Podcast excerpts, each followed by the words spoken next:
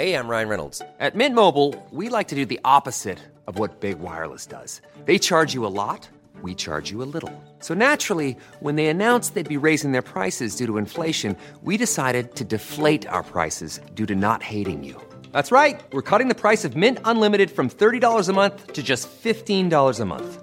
Give it a try at mintmobile.com slash switch. $45 upfront for three months plus taxes and fees. Promote for new customers for limited time. Unlimited more than 40 gigabytes per month. Slows. Full terms at mintmobile.com.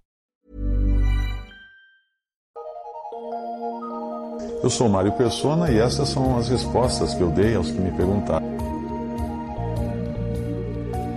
A sua pergunta era por que Jesus falava por parábolas, dificultando assim a compreensão das pessoas? Será que ele não queria que elas entendessem?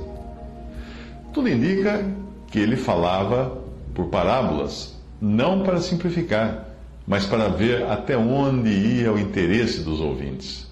Pessoas indiferentes não teriam interesse em entender. Portanto, para elas, as parábolas não eram de qualquer benefício. Mateus 13, de 13 a 15, diz assim: Por isso lhes falo por parábolas, porque eles vendo não veem, e ouvindo não ouvem, nem compreendem. E neles se cumpre a profecia de Isaías que diz: Ouvindo ouvireis, mas não compreendereis. Vendo vereis, mas não percebereis, porque o coração deste povo está endurecido. E ouviram de mau grado com seus ouvidos, e fecharam seus olhos, para que não vejam com os olhos, e ouçam com os ouvidos, e compreendam com o coração, e se convertam, e eu, e eu os cure.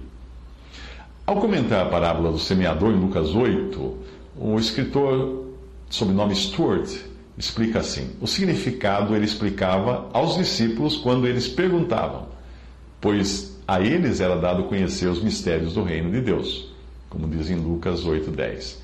Ele falava por parábolas para testar as pessoas. Aqueles que desejavam entender podiam ir a ele e perguntar.